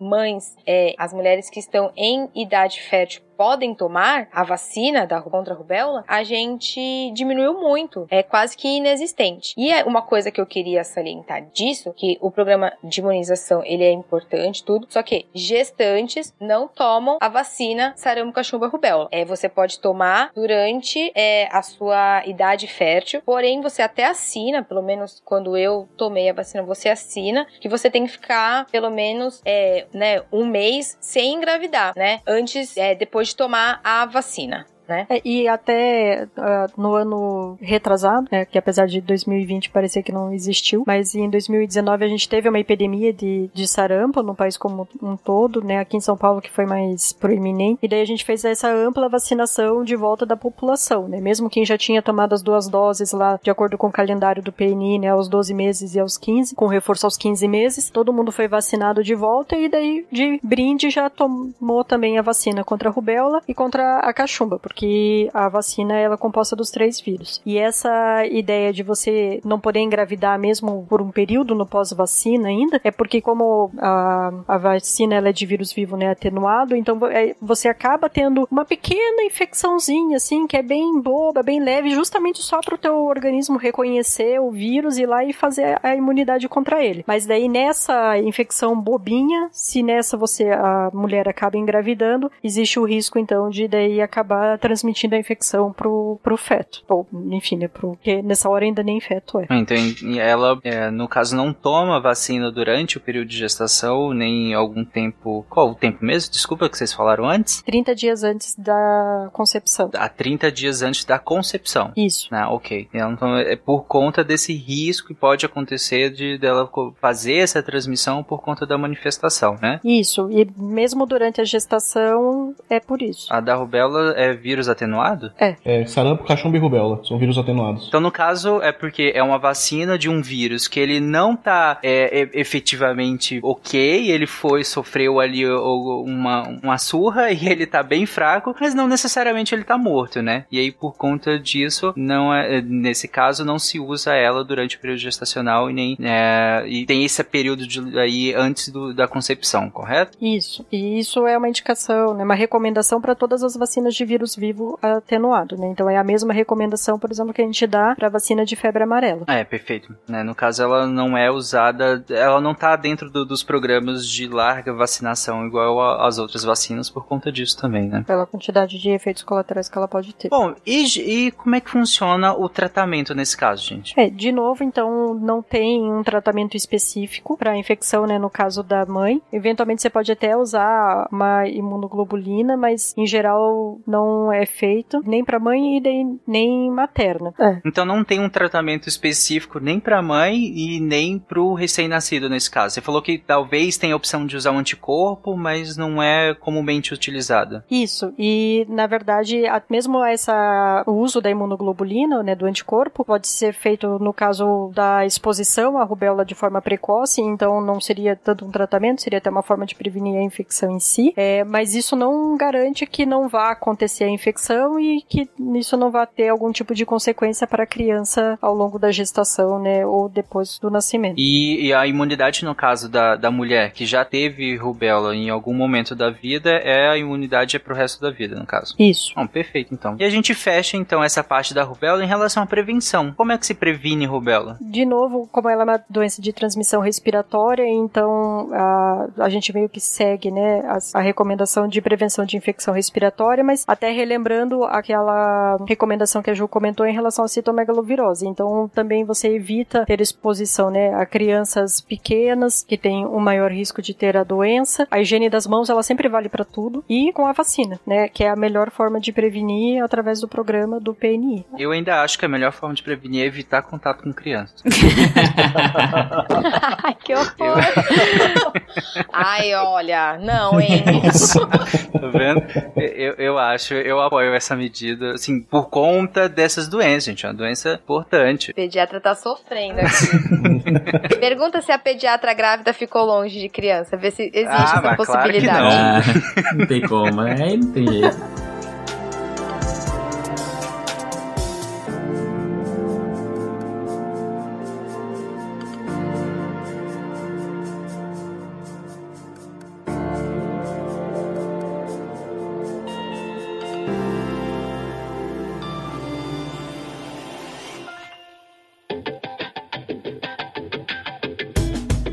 Nossa próxima doença, acho que talvez seja a doença mais conhecida dessa lista. E tem algum problema a herpes em relação à gestação? Mas herpes não é só aquele probleminha que a gente tem na boca? A herpes neonatal, então, é causada por um vírus herpes, né, que é o mesmo, não é o mesmo, mas da mesma família do citomegalovírus, que também tem outros vírus que fazem parte dessa família da herpes, né, de uma forma geral. E ele tem uma incidência estimada que varia aí de um caso para 3 mil nascidos vivos a até um caso para 20 20 mil nascidos vivos. Os principais tipos que a gente tem nesse caso aqui de herpes neonatal, a gente tem o herpes do tipo 1, que é aquele que causa a lesão né, mucocutânea, então da mucosa, da boca, né, ou da em volta né, do- dos lábios, e o herpes do tipo 2, que daí é o herpes do tipo vaginal. E esse tem um risco maior, na verdade, para a criança, né, porque o herpes é, ele é uma infecção neonatal, na verdade, então ele não é transmitido transplacentariamente, mas sim no momento do parto. Então, se você tem ou uma bolsa rota, né, com a mãe com lesões genitais, que isso daí pode então acabar,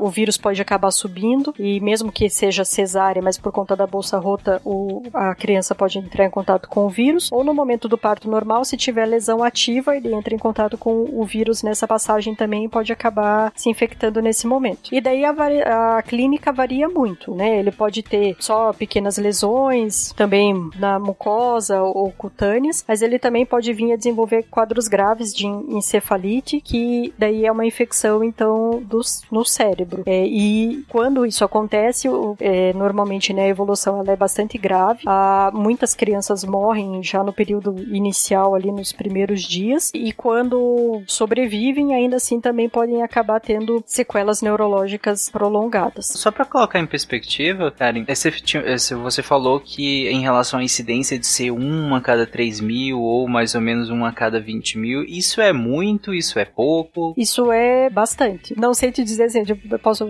vou procurar aqui quantos são os nascidos vivos do ano passado, daí eu consigo te dar uma noção melhor. Não, eu só, eu só queria essa avaliação qualitativa mesmo, porque às vezes a gente fala assim, uma a cada 20 mil. Eu sei, tá, mas isso é muito, isso é pouco? É, isso quer dizer que é perigoso, que não é? Assim, se a gente pegar o valor mais é, com a maior incidência de, sei lá, 0,3 mais ou menos pra cada mil, tá, é muito menor do que a sífilis, mas a, a- o sífilis, assim, é muito comum. Então é uma doença que você tem um número expressivo, assim, é uma coisa já de, de se prestar atenção, não é algo que passa desapercebido, como a rubéola mesmo, que é muito mais raro. Ok, não, eu queria essa avaliação qualitativa mesmo, só pra gente entender que é alguma coisa considerável, né? É porque esse número me parece grande, mas, né, a gente tem uma visão de que é, sim, importante nesse sentido. É isso que, que Karen falou da, da encefalite herpética, que a gente até vê em adulto, né? Pacientes imuno, imunocomprometidos e tal. E coisa viral é sempre estranho, né? Vírus sempre tem umas coisas estranhas assim que acontecem no corpo. E a, a ence- encefalites de, de, origem, de origem viral, elas são, já são difíceis de se tratar e de se lidar. Geralmente tem um curso bem arrastado em adultos e você pega uma criança que ela não tem ainda um sistema imune competente. E é, e é realmente, as que não, que não vão a óbito, e aí a gente tá falando que a gente vai falar na próxima doença também, que é a Zika, a gente, a gente tá falando de sequelas pra vida. E aí a gente tá falando de um impacto na vida de, de, uma, de uma pessoa que pra sociedade é muito grande, entendeu? É uma pessoa que vai ter déficit cognitivo, de aprendizado, ou então pode ter algum,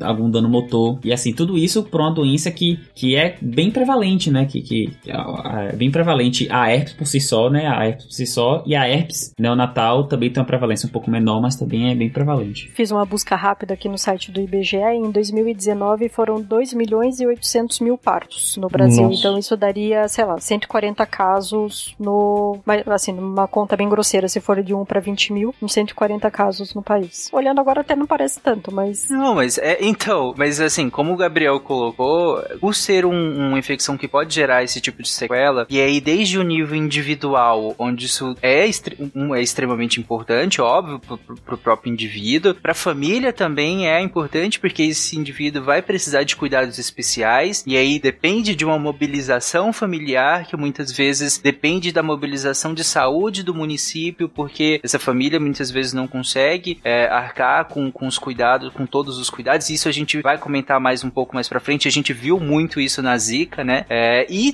por fim também tem um comprometimento em relação à, so- à própria sociedade, né? Que é um indivíduo, como o Gabriel colocou, um indivíduo que pode ter déficit cognitivo, déficit físico e tudo mais, e que é acaba tendo esse impacto em várias esferas diferentes, ainda que o número pareça menor, mas cada número, cada unidade desse número é uma pessoa e que gera um impacto em uma família, que gera impacto em uma sociedade. Enfim, acho que é, é- é bem importante nesse sentido. É, assim, é cada um que fica com déficit, é um responsável que deixa de trabalhar, é uma renda, é uma renda familiar que cai, os custos aumentam. Então isso impacta na comunidade já, é no micro, de maneira bem relevante já. Também o impacto pro sistema, né? E também para o sistema de saúde. Acaba sendo um grande impacto, porque essa, essa criança ela vai precisar de um atendimento multiprofissional contínuo. Então vai ter, vai ter que ser terapia ocupacional, médico, fisioterapeuta, e isso isso realmente onera o sistema, né? Não, não como, como uma culpa, mas é porque realmente precisa cuidar dessas crianças. Elas precisam. de- e, e principalmente na fase da infância, né? Que é quando você tenta ainda fazer uma reparação pra dar uma certa autonomia pra pessoa, que é mais, é mais agudo ainda ali nos, nos primeiros anos de vida. E realmente precisa desse, desse, desse apoio do sistema de saúde. Karen, como que é feito o diagnóstico nesse caso? A gente faz o diagnóstico da mulher grávida, a gente faz o diagnóstico ainda a- a- antes, por exemplo, eu posso ter esse diagnóstico anterior, eu, é, faz parte do programa de rastreio pré-natal, como que isso dá? Eu posso, inclusive, diagnosticar a própria é, recém-nascido? É, não é parte do programa de rastreio do, no pré-natal. E você pode ter o diagnóstico até mesmo na hora do, do momento do parto, né? Que você visualiza as lesões genitais.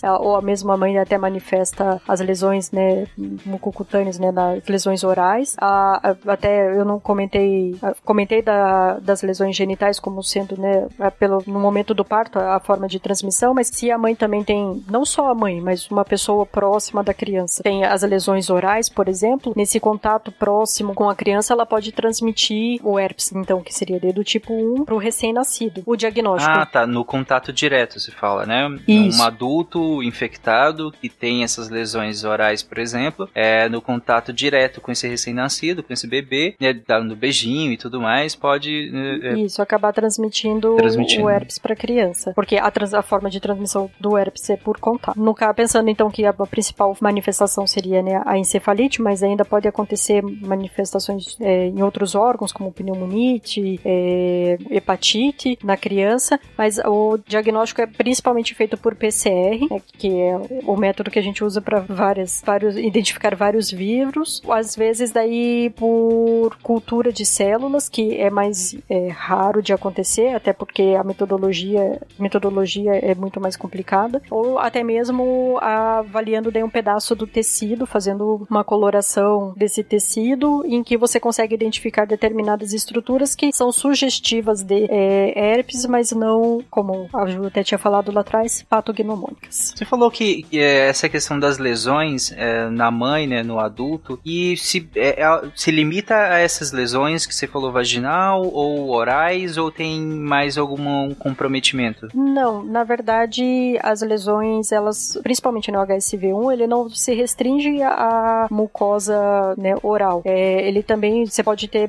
a- o herpes em qualquer, é uma manifestação mucocutânea, né? Em geral, ela acontece na localizada ao redor dos lábios, mas ela pode se manifestar também, na verdade, em qualquer parte do corpo. Então, tem pessoas que manifestam herpes, na verdade, retroauricular. É um, um local de manifestação também. Não é exclusivo da região oral ou da região genital. E no, no recém-nascido, até o Gabriel já adiantou que pode ter comprometimento nesse comprometimento cognitivo e tudo mais, mas o que mais que pode acontecer com o recém-nascido que foi diagnosticado ne- ne- nesse momento e aí daqui pra frente, como que isso pode evoluir? Então, ele pode ter tanto a encefalite, que é o que a gente comentou, né, que é a infecção é, do sistema nervoso central. Ele pode ter também essas lesões na pele, ao redor dos olhos ou da, boca, mas ele ainda pode ter, então, como eu tinha comentado até, né, a hepatite, então, que é uma inflamação do fígado, quadros graves de pneumonia, é, ou então fazer um quadro de coagulação intravascular disseminada, que seria, enfim, é quando por problemas diversos, na verdade, você começa a ter um problema no sangue. Eu não sei como explicar coagulação intravascular disseminada. É como se fosse. A gente acaba usando toda a nossa cascata pra coagular, né? É por causa da intensa reação inflamatória. Usa toda, toda a nossa parte de coagulação e acaba, na verdade, começando a ter sangramento por causa disso. Isso, porque na verdade você acaba com a parte da coagulação propriamente. né? E isso tudo acontecendo dentro do vaso ainda. Você tem um furinho assim, aí você usa todo o Durepox da casa, e aí você percebe que existem outros furinhos e acabou o Durepox. Aí você perde muito líquido por esses furinhos. Qualquer sangramento, você sangra muito, porque você não tem mais o que tampar. A gente comentou disso no- em algum sidecast que a gente falou de acidentes botrópicos, né? Tem, inclusive é interessante, é, Tarek, até Karen comentou, né, da bolsa rota, mas que a, a bolsa, a- a- o líquido amniótico mesmo, a bolsa do, do, do feto. É, quando a bolsa tá íntegra, então ela não foi rompida ainda, e a mãe tem uma lesão ativa em genitália, é uma indicação materna de cesárea. Então, claro, se a bolsa estiver rota, já não tem essa indicação porque já tem o risco de ascensão. Mas se a bolsa estiver íntegra, como a principal via é pela passagem pelo canal vaginal, existe uma indicação materna de cesárea para tentar reduzir é, o risco da, de, de contaminação do, do, do bebê. Ah, tá. Então se eu identifico a lesão pelo, no canal, né? Que é onde o bebê vai passar. E é, aí é um indicativo de que eu posso fazer uma cesárea para que ele não tenha esse contato com as lesões que tá lá no canal onde ele vai passar, no canal do parto, na parte da, na, na vagina, no caso, né? Isso, se a bolsa estiver íntegra. Se a bolsa já rompeu, aí já não tem assim, já perde um pouco de sentido de você fazer, porque você já, já expôs o, o, o feto a, um, a possível contaminação, entendeu? Porque o bebê já vai estar muito embaixo já, e aí rompeu a bolsa e ele perdeu aquela película que tava protegendo ele. É, porque a bolsa deixa ele num ambiente, assim, estéreo, né? Sem contato com é, toda a flora vaginal e, e, consequentemente, também com essas lesões que estão ali, tanto no, no- na vagina como no canal de parto, né? E a questão do tratamento, gente, porque no vocês comentaram que no adulto o comprometimento é um pouco mais restrito, por assim dizer. E aí, a gente trata a grávida, no caso, a gente trata o recém-nascido, como é que funciona? A gente vai tratar o, o bebezinho, né? A criança teve, su-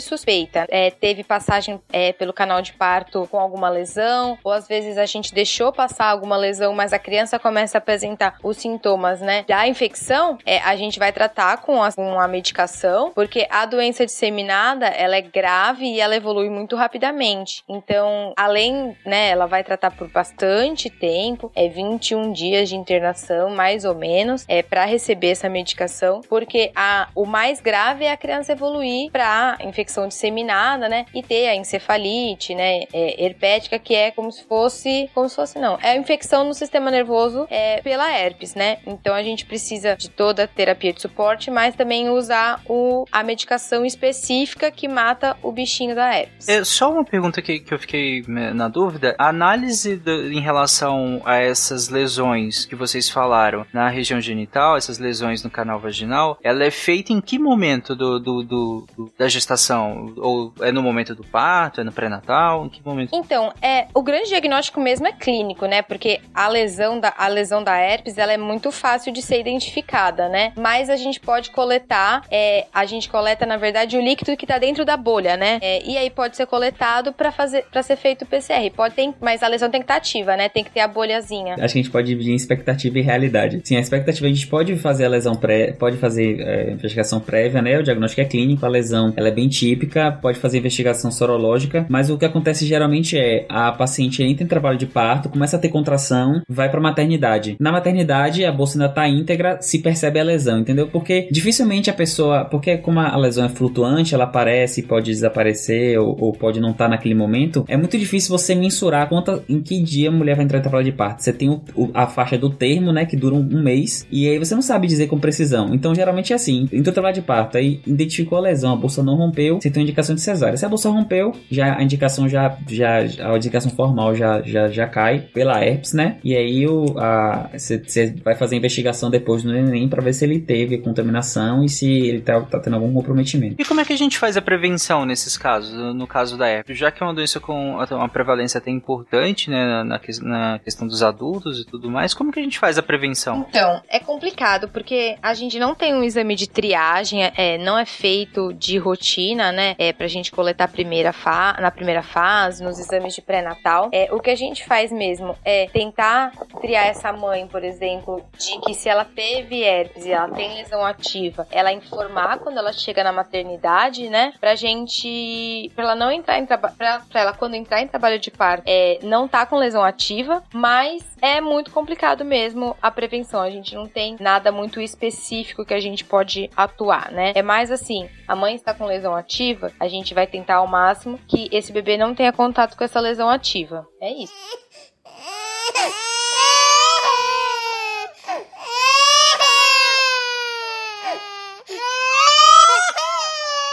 Bom, pra finalizar o episódio, acho que eu comentei que a herpes seria ah, talvez a doença mais conhecida aqui, mas eu tinha esquecido que a gente ainda ia falar de Zika, né? Provavelmente, na verdade, a Zika é a doença mais conhecida dessa lista, né? Infelizmente, porque no passado recente do nosso país nós tivemos uma epidemia de Zika e que, na verdade, a Zika continua, né? No, no- no país, mas a gente só não ouve tanto falar, pelo menos eu não ouço tanto falar mais de, no, no- nas mídias comuns, por assim dizer, né? Leigas, por assim dizer. Mas o que, é a zika, afinal, gente? Qual que é o problema dela? Por que, ela tá na lista de infecções congênitas aqui? Ah, só dando a entrada aqui da, da questão da zika congênita, Tarek. A zika é uma doença que normalmente as pessoas não sabem que pegaram e ela naturalmente não tem um resultado visível nas pessoas no- de modo geral. De modo geral, você não tem sintomatologia, você não tem sintomatologia para essa doença. No entanto, quando uma mulher grávida pega zika, ela tem uma chance de do feto desenvolver a síndrome congênita da zika. E só contando um pouquinho de história bem rapidinho, que eu acho muito legal, é que quem pesquisadora-chefe da relacionou zika com a microcefalia, que trouxe à tona a zika congênita, foi a Celina Turk, que é uma brasileira. Ela é da Fiocruz Rio, da Fiocruz Rio, não da Fiocruz Pernambuco. E quando teve o boom aqui da zika e do nada estavam aparecendo casos de microcefalia, casos de microcefalia, ela fez isso, tem que estar ligado a alguma coisa. E quando foram olhar os exames da paciente, batia com zika. E quando ela tentou falar sobre isso, do tipo, ó, gente, está acontecendo isso aqui em Pernambuco, não estava tendo esses dados no resto do país, não estava sendo analisado isso no resto do país. E teve. As pessoas não aceitaram muito bem. E foi uma das coisas que, levantar, que levantaram foi: ah, isso deve ser síndrome do alcoolismo congênito. E ela fez: peraí, do nada as mulheres de Pernambuco resolveram beber. As que estavam grávidas. Do nada, tipo,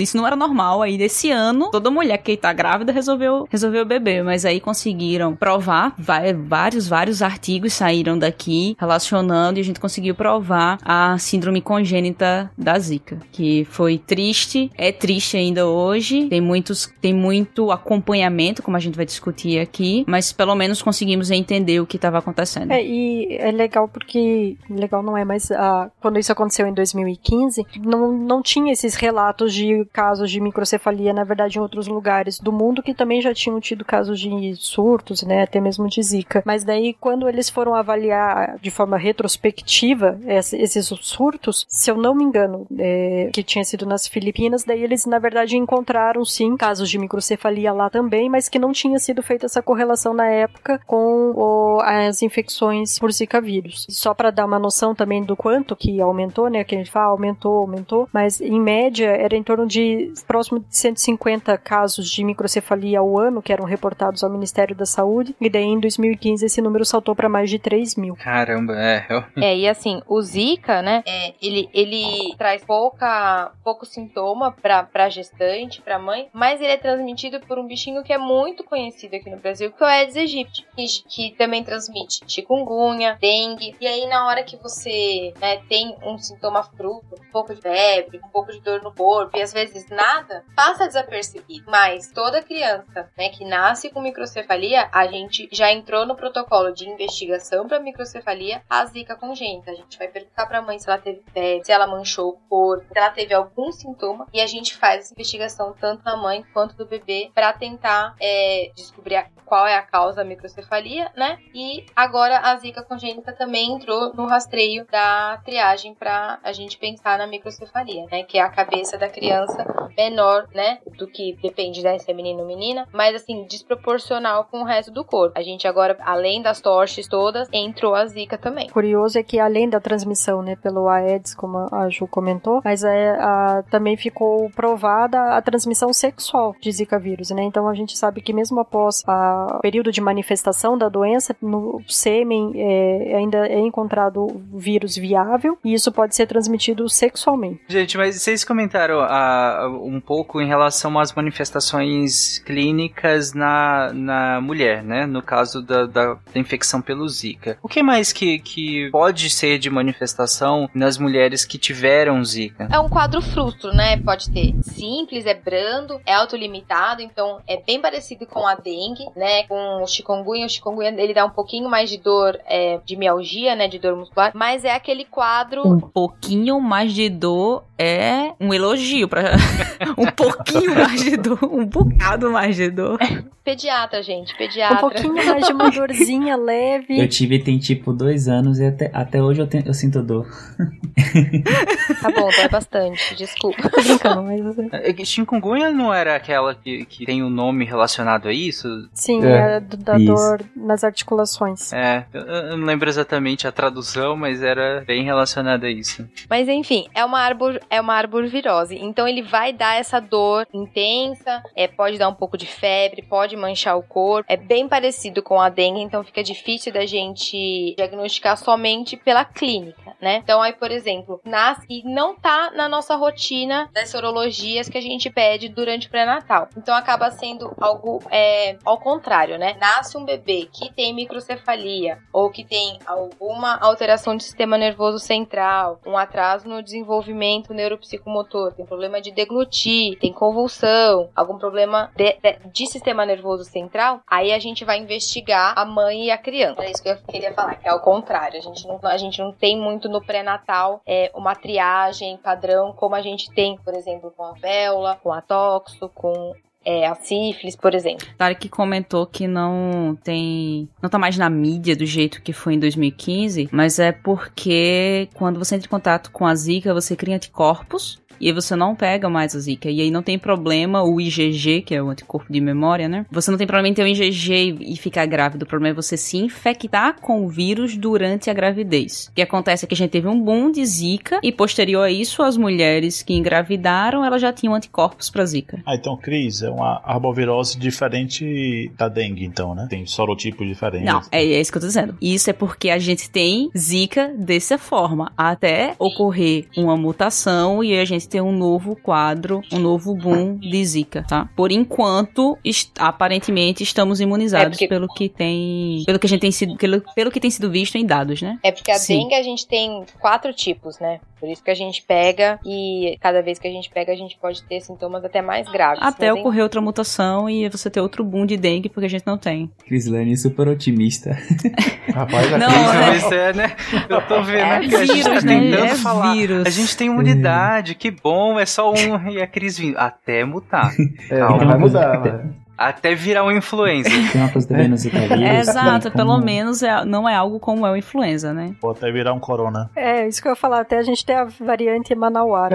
Ah, não. Chegar a zica em Manaus, você vai ver. Tem uma coisa do Zika que, como ele tem tropismo por, por células do tecido nervoso, ele tá muito. A, a, a Zika congênita, ele, Zika congênita, ele tá muito associado à infecção no primeiro trimestre pro início do segundo trimestre. Assim, tem uma curva aqui é, que foi feita que a chance de Zika congênita com microcefalia, ela tá muito mais associada a infecções no início da gestação do que no final. Claro, você se cuida é, em toda, né? Você vai correr o risco. Mas é muito mais associado naquele momento que tá formando ali os tecidos nervosos, né? Depois dos folhetos, ali no final do primeiro trimestre, que é o momento mais crítico de ter infecção. O que é algo comum a todas essas doenças que a gente tá falando hoje, né? É, isso. O momento crítico é o momento do primeiro trimestre, por causa da formação do sistema nervoso, vamos dizer, inicial. Aí esse é o momento crítico. Depois ainda há riscos, mas com menores sequelas, vamos dizer. O, o Gabriel falou em ele citou, é, você continua é, se prevenindo, não, não lembro exatamente o termo que você usou, Gabriel, mas em relação à prevenção, já que é uma doença com- muito parecida na, na manifestação com a dengue, por exemplo, e, e é transmitido também por um mosquito nesse caso, né, o Aedes aegypti, e como é que funciona a questão da prevenção especificamente para Zika? A- além da, da, da prevenção ambiental, tem duas coisas que podem ser feitas, que é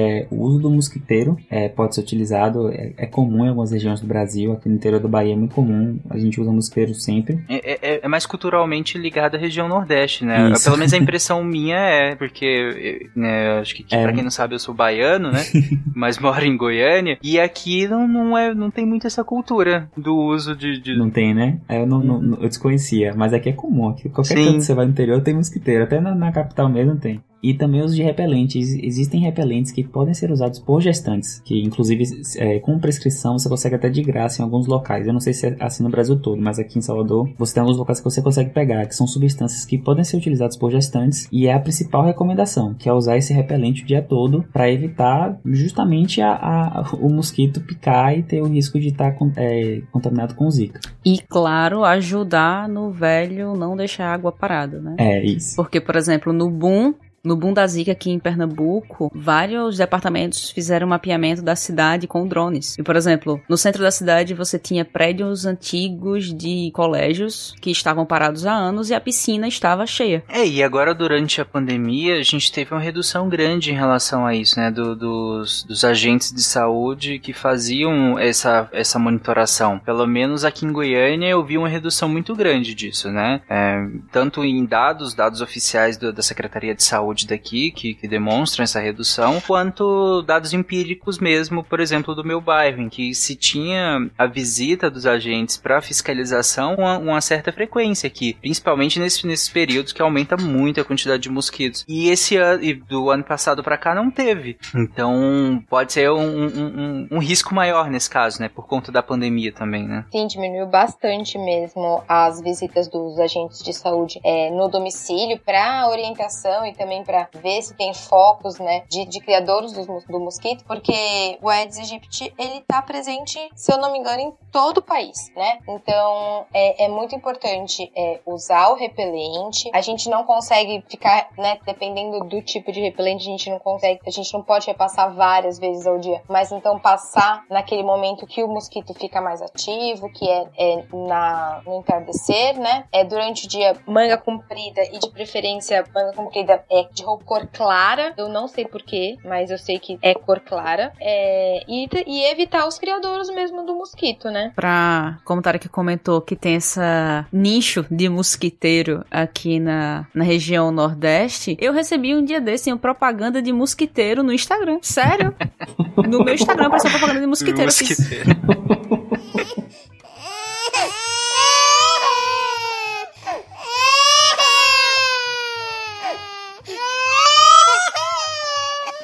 Bom, gente, então é isso. A gente passou pelas doenças que, como a gente comentou lá no início, que a gente achou que seriam as mais importantes dentro desse tema de doenças congênitas, por conta delas serem largamente evitáveis, né? Como a gente comentou, uma por uma, elas são evitáveis ou pre preveníveis nesse sentido e tem uma incidência grande e pode causar um dano muito importante. A gente comentou que esse, esse dano pode ser a nível individual, pode ser a nível é, familiar também e a nível de sociedade. Ninguém está isolado nesse sentido, né? Então, por serem doenças extremamente importantes, com incidência alta, com essa grande capacidade de comprometer o, o, o indivíduo, a família, a sociedade de modo geral, elas, a gente escolheu elas justamente por isso. E em cada uma delas a gente explicou basicamente o que, que é cada uma, como se prevenir. Então, usa esse podcast como um livreto. Então, tem essas doenças aqui. Ficou com dúvida em relação a como é a prevenção, alguma coisa assim? Ouve de novo o um pedacinho especificamente sobre a doença e, sobretudo, repasse isso para outras pessoas, porque aqui a gente falou de doenças que são extremamente importantes e com dicas de prevenção extremamente importantes, e inclusive com algumas desmistificações, como por exemplo a questão dos felinos e a toxoplasmose também. Então é isso. Se você ficou com alguma dúvida, comenta lá na postagem desse episódio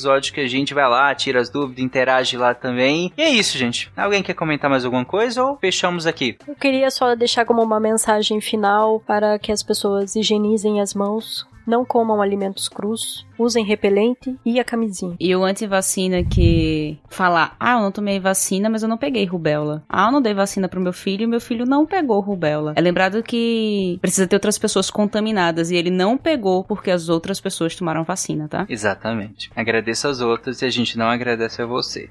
Mas é isso. Fica aí as dicas de prevenção e as dicas em relação à vacinação e tudo mais. Se vacinem. Tchau, gente. Tchau. Tchau. Fechou. Até semana que vem.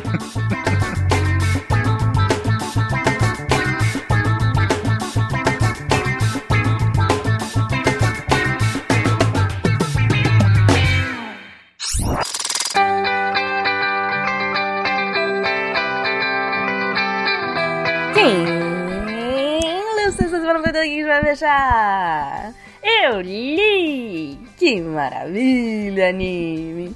E aí, o que, que a gente teve essa semana? Segunda, teve texto do Rodrigo Braga. A ciência por trás da explosão no porto de Beirute, parte 1. A física da explosão e seus efeitos. É isso, gente. Rodrigo escreveu um texto muito legal explicando sobre os efeitos da explosão do porto de Beirute do ano passado terça-feira, teve texto da maravilhinda Isabela Fontanella. Tech mais investimentos igual a fundos quantitativos. Corre lá para você entender um pouquinho mais sobre investimentos. Na quarta-feira, anime. Quarta, teve texto do Léo Souza sobre o tempo. Ele vai falar sobre o tempo. Gente, corre lá. O Léo é da física, ele traz pra gente um texto muito legal sobre o tempo. Quinta-feira. Quinta-feira teve texto sobre Alzheimer, futebol e música do Antônio Lucas. Muito, muito, muito interessante como que o Antônio Lucas trouxe pra gente como o futebol e a música são usados para tratamento de Alzheimer. Sexta-feira teve texto da linda Gláucia Souza. Lugar de mulher é na ciência, parte 1. Você encontra em www.deviante.com.br. É só mandar e-mail para contato@saicast.com.br. Aqui é a Deb Cabral, editora do portal Apagando a Luz da Torre Deviante. E anime! Se a ciência não for divertida, tem alguma coisa errada. Tem que ser divertida. A coisa mais divertida que tem é a ciência.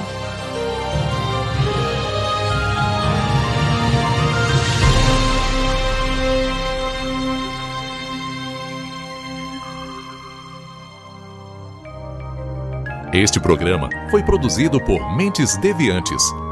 deviante.com.br Este programa foi editado por Tapcast. Edições e Produções de Podcast.